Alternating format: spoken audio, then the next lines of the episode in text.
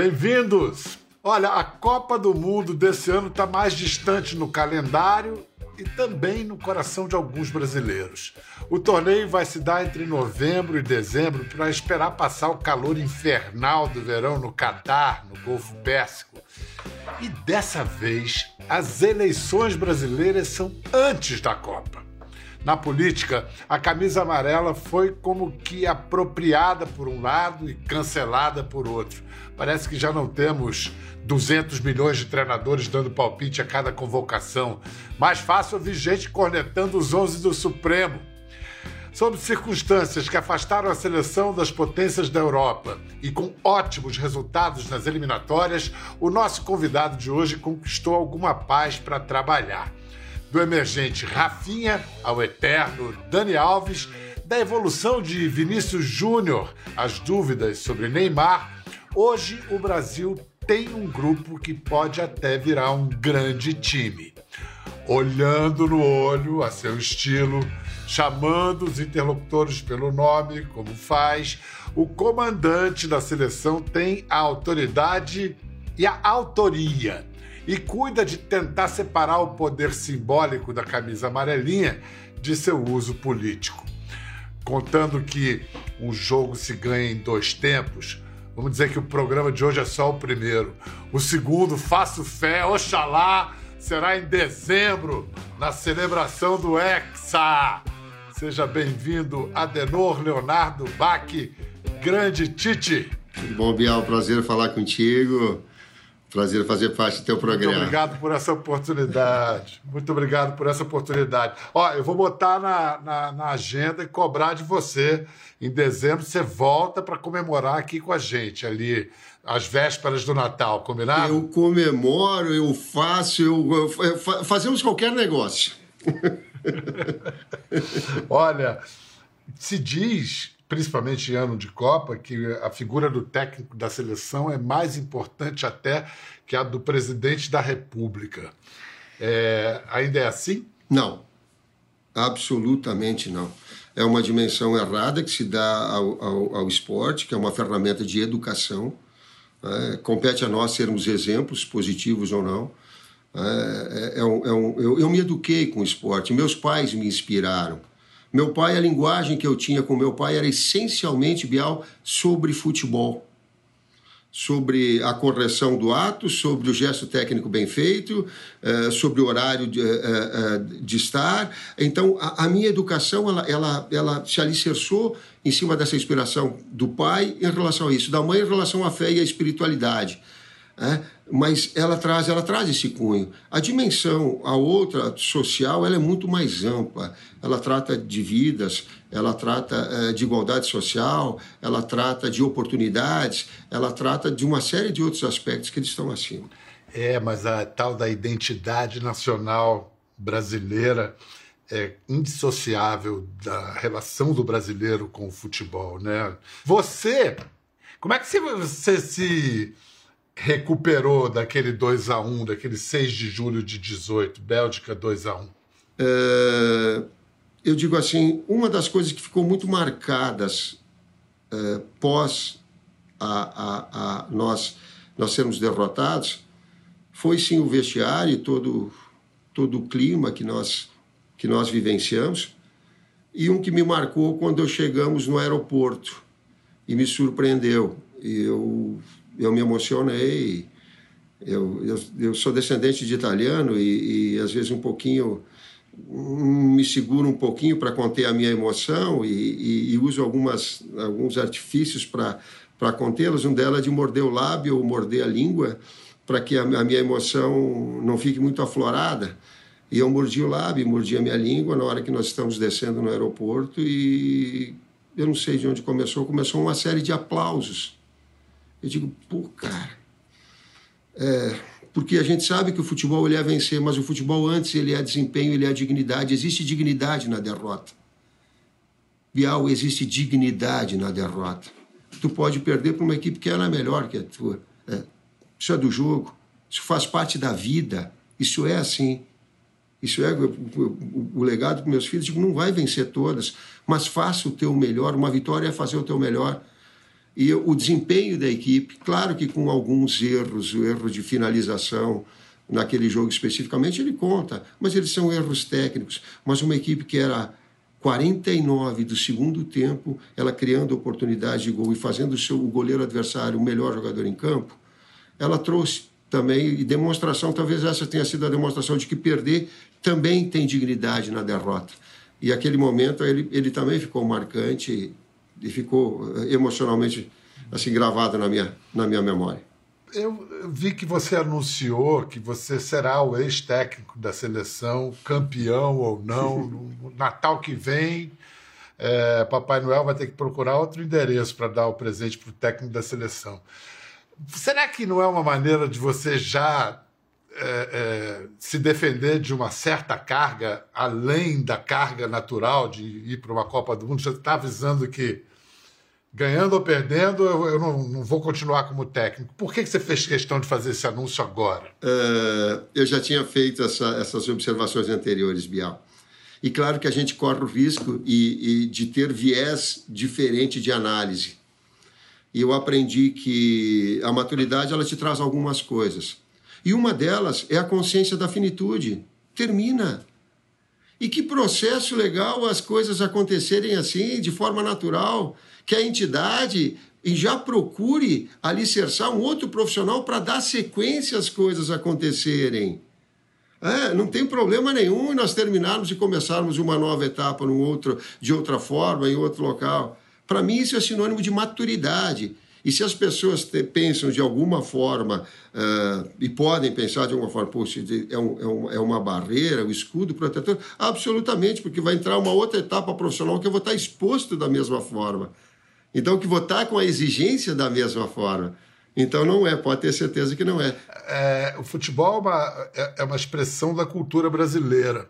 Algo que é bastante intrigante é observar como muitos brasileiros preferem a derrota de 82 à vitória de 94. Preferem ter perdido jogando, entre aspas, bonito, do que ter ganhado jogando feio ou de maneira competitiva. Dizer que jogou, jogou feio com Romário e Bebeto lá é na difícil. frente, bom, mas isso é a minha opinião. Eu quero, é, pois é. Eu quero saber, você, como é que você interpreta isso? É romantismo? É o quê? O que, que é beleza no futebol? A gente passa e parte dessa premissa. O que, que é beleza no futebol?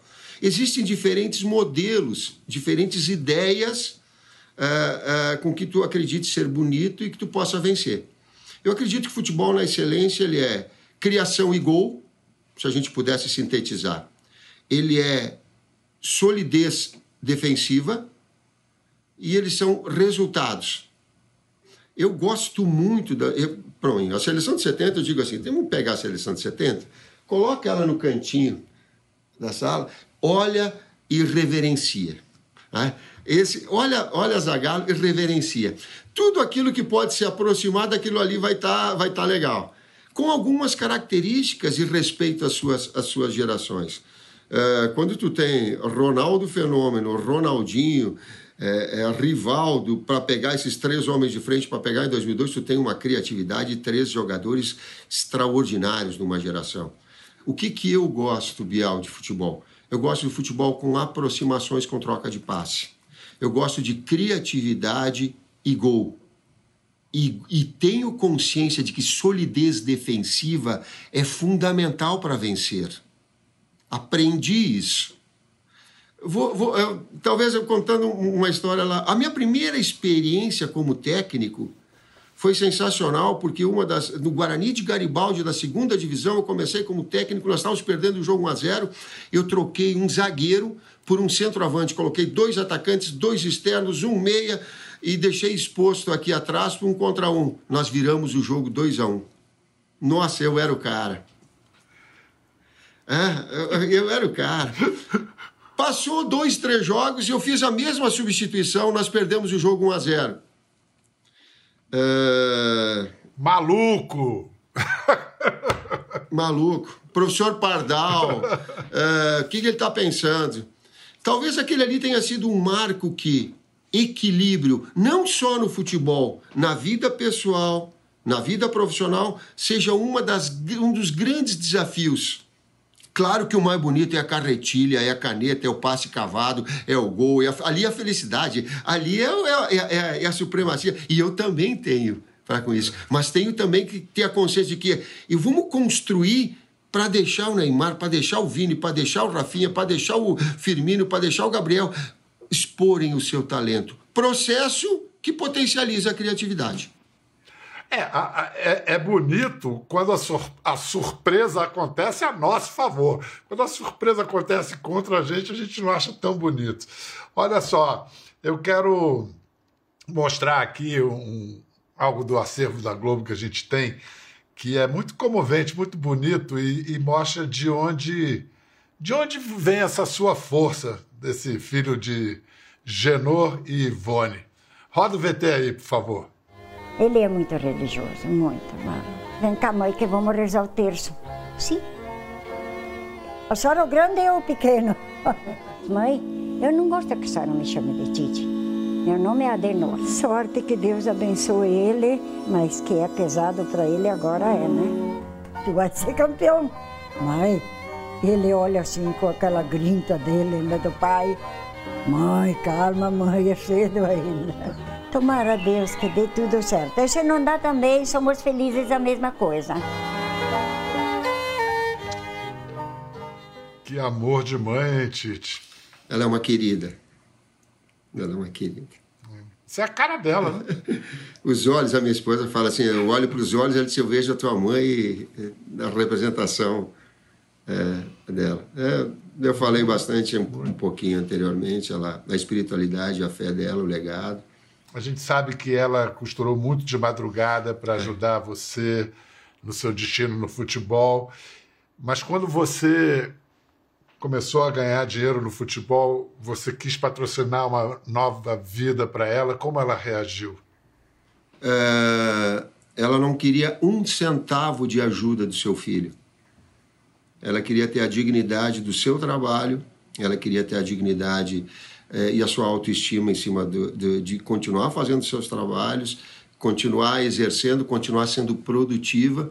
No dia que antecedeu, inclusive, a, a, a, a morte, nós estávamos juntos e a gente caminhando eh, no local onde a gente estava e ela, e ela falou assim, ela disse, vamos parar ali para um, fazer uma oração?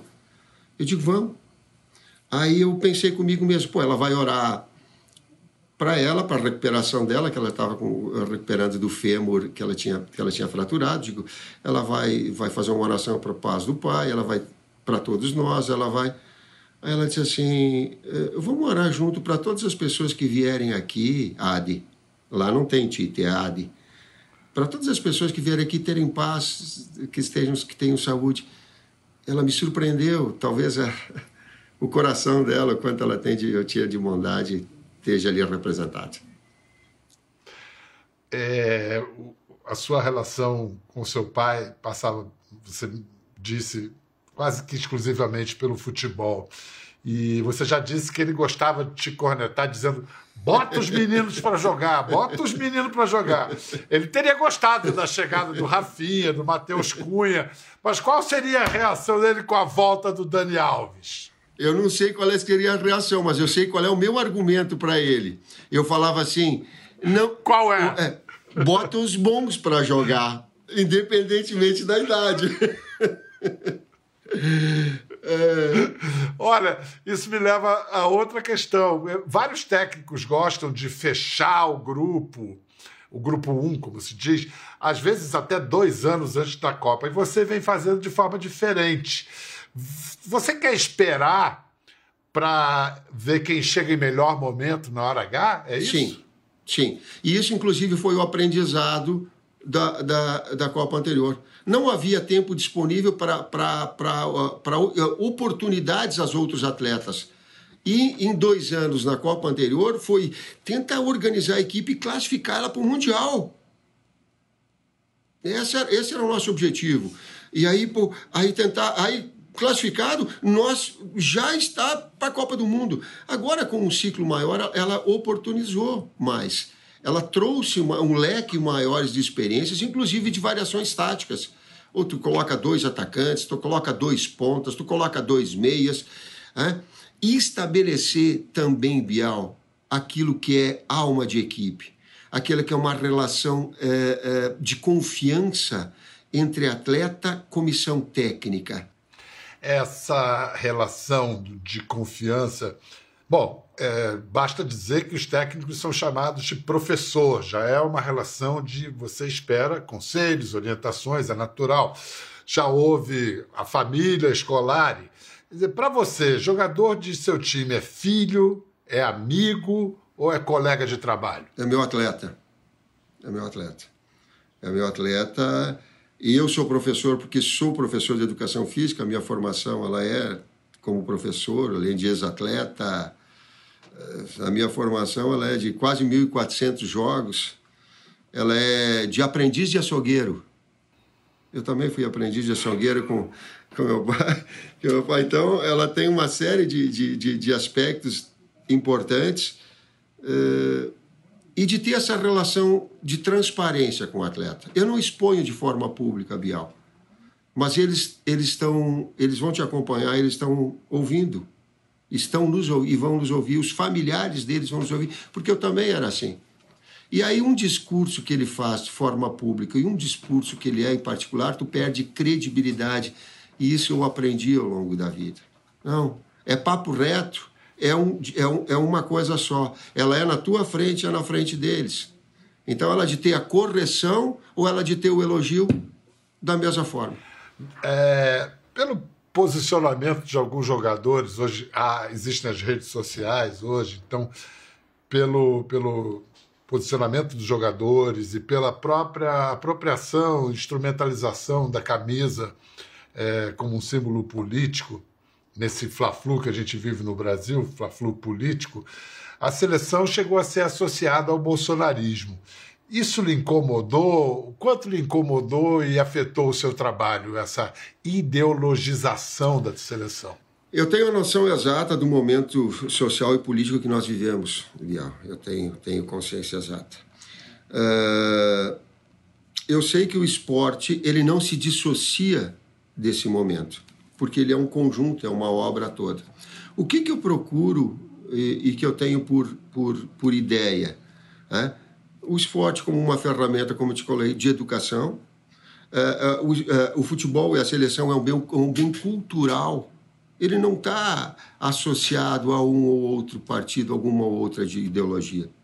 Nós temos. O Marquinhos fez uma observação depois do jogo contra o Paraguai, muito importante que nós demos uma, uma, uma uma manifestação pública, quando terminava ali, ia começar a Copa América no Brasil, que todos nós, e eu posso falar, porque conversei com todos vocês, estávamos muito desconfortáveis, é, para não dizer, nós não queríamos que a Copa a, eh, a eh, América fosse realizada. E externamos isso ao presidente. Todos, os sete líderes que estavam comigo e com o Genil, nós, nós colocamos isso a ele.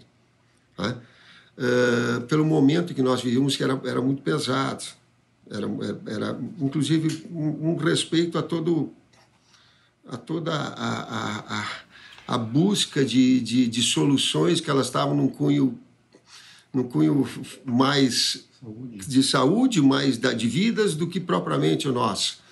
É? Não foi possível, a gente foi tal qual a dignidade nossa, e aí a gente foi com o máximo de dignidade possível, porque porque entendíamos dessa forma também e realizamos. Mas que há essa, essa busca, mas que também das pessoas entenderem e que alguns uh, uh, uh, meios ou alguns, algumas vertentes da sociedade respeitem a opinião contrária. Falar de democracia é fácil quando ele é associado e tem a mesma opinião que a gente. Tá? Mas então respeite um outro lado, porque nós colocamos de que o mais importante era a seleção brasileira e o nosso trabalho. E que se nós quiséssemos expor o nosso viés político, as nossas uh, uh, preferências, o faça no particular. Não busque o escudo da seleção brasileira ou o cargo da seleção brasileira, eu, para externar o meu ponto de vista. Não, eu tenho. Eu tenho sim, mas faz ele num, num, num, plano particular e deixa a seleção naquilo que é o mais importante. Faz o teu melhor trabalho possível, em excelência, para que possa ter desempenho e resultados. No caso da Copa América, a decisão de disputar a competição acabou que vocês apanharam de tudo que é lado. O senador Flávio Bolsonaro, filho do presidente, disse, chamou você de hipócrita e puxa-saco do Lula. O vice-presidente Mourão disse que tinha lugar para você no comando do time do Cuiabá. E olha que o Cuiabá é um bom time, hein? mas enfim. Já na visão do outro lado, vocês foram submissos aos interesses do governo, da, da CBF. O que que nenhum dos dois lados entendeu, Tite? Que eu estou em paz comigo mesmo e que eu tenho uh, a devida responsabilidade e noção do meu cargo e da minha exposição pública. E que ninguém me pauta, quem pauta são os meus princípios éticos, que me pauta é a minha educação, que me pauta são aquilo que eu entendo ser o melhor, e não o outro lado, não qualquer que seja o lado. Você, em 2018, disse que se fosse campeão não iria encontrar o presidente Michel Temer na volta ao Brasil. E agora o título, se virá, que virá, será celebrado ou com um presidente eleito e não empossado ou com um presidente reeleito. A sua posição permanece a mesma de não subir a rampa do Planalto? nem na ida, nem na volta, nem ganhando, nem perdendo. Tem algumas coisas que não se. Então, tem algumas coisas que não se negocia. Essa eu não negocio. Deixa eu ver uma, um, um, momento em que não teve como você fugir da situação. Conquista da Copa América 2019, você recebe a medalha do presidente Bolsonaro. Vamos rever esse momento.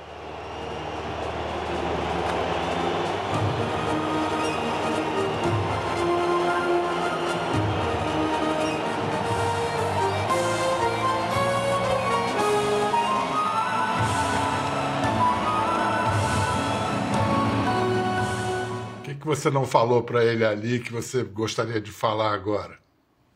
Ali era um, era um, era uma dar a medalha ao, ao campeão, né?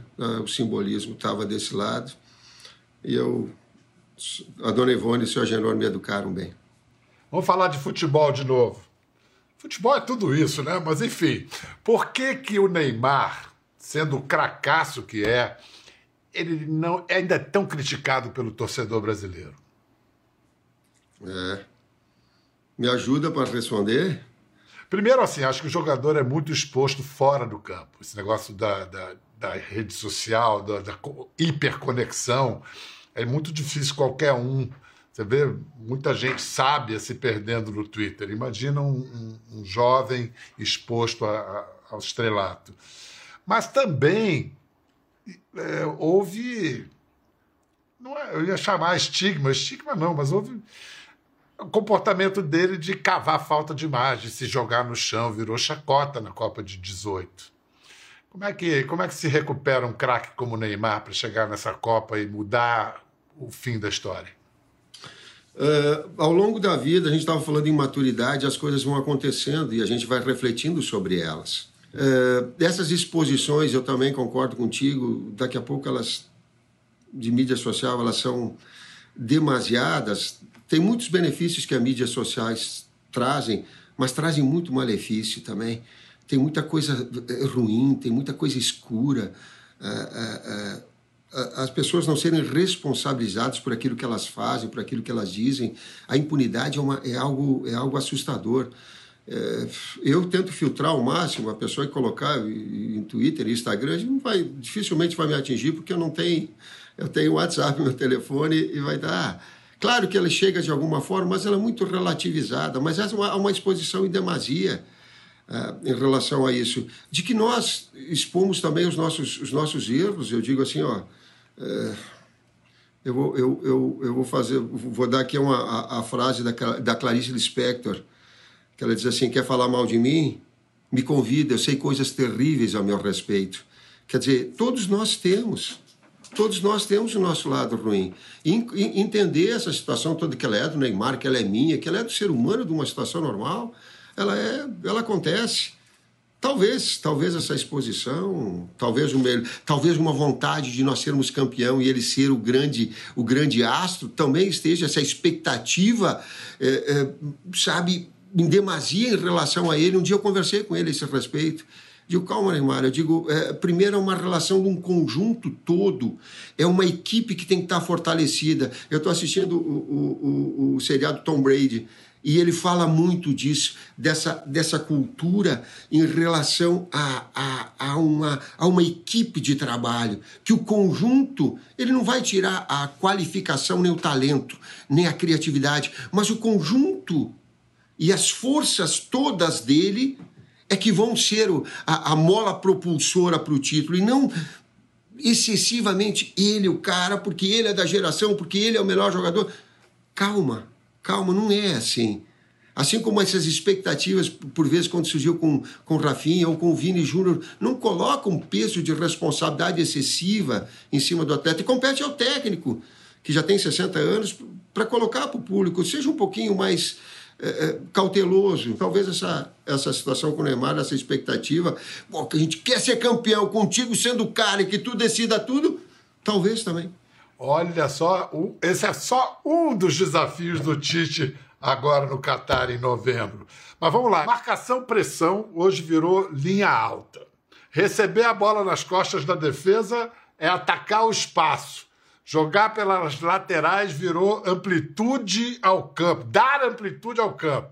Tem um centroavante entre os backs, chama-se agora profundidade. E bater na bola é gesto técnico. E gol, tem nome, tem nome novo para gol? Tite? Alegria suprema, não, esse aí permanece sempre. o grande desafio nosso, e aí, e aí vocês comunicadores em excelência também sabem. Eu estou repetindo alguma coisa que eu, como professor, também sei.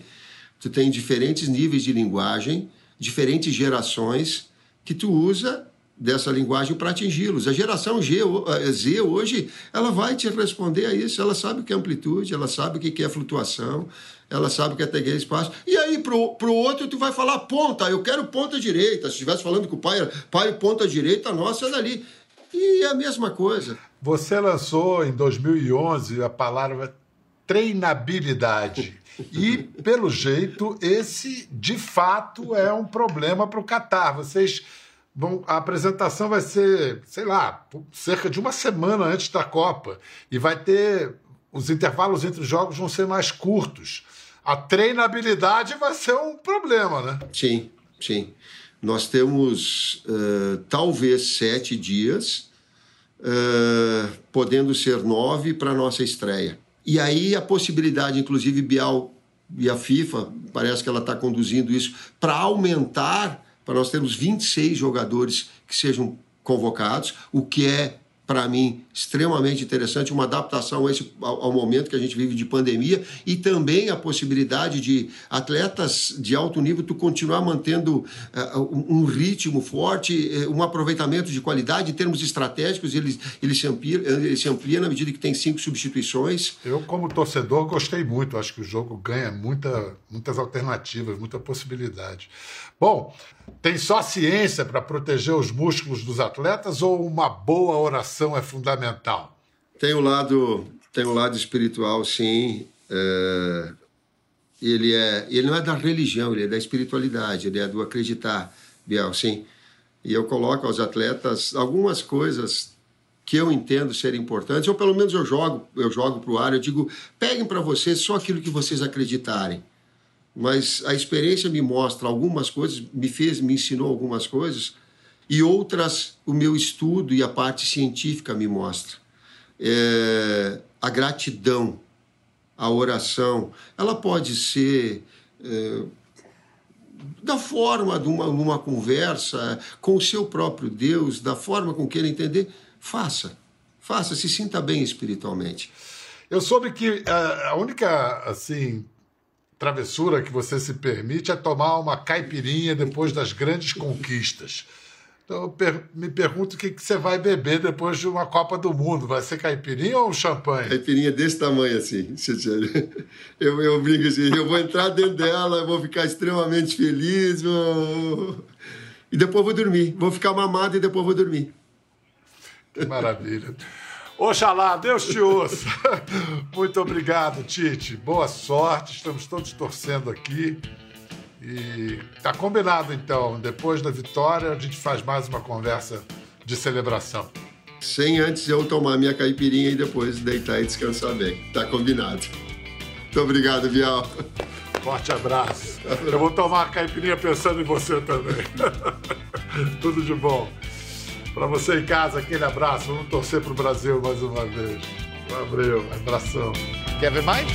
Entre no Globoplay. Até a próxima.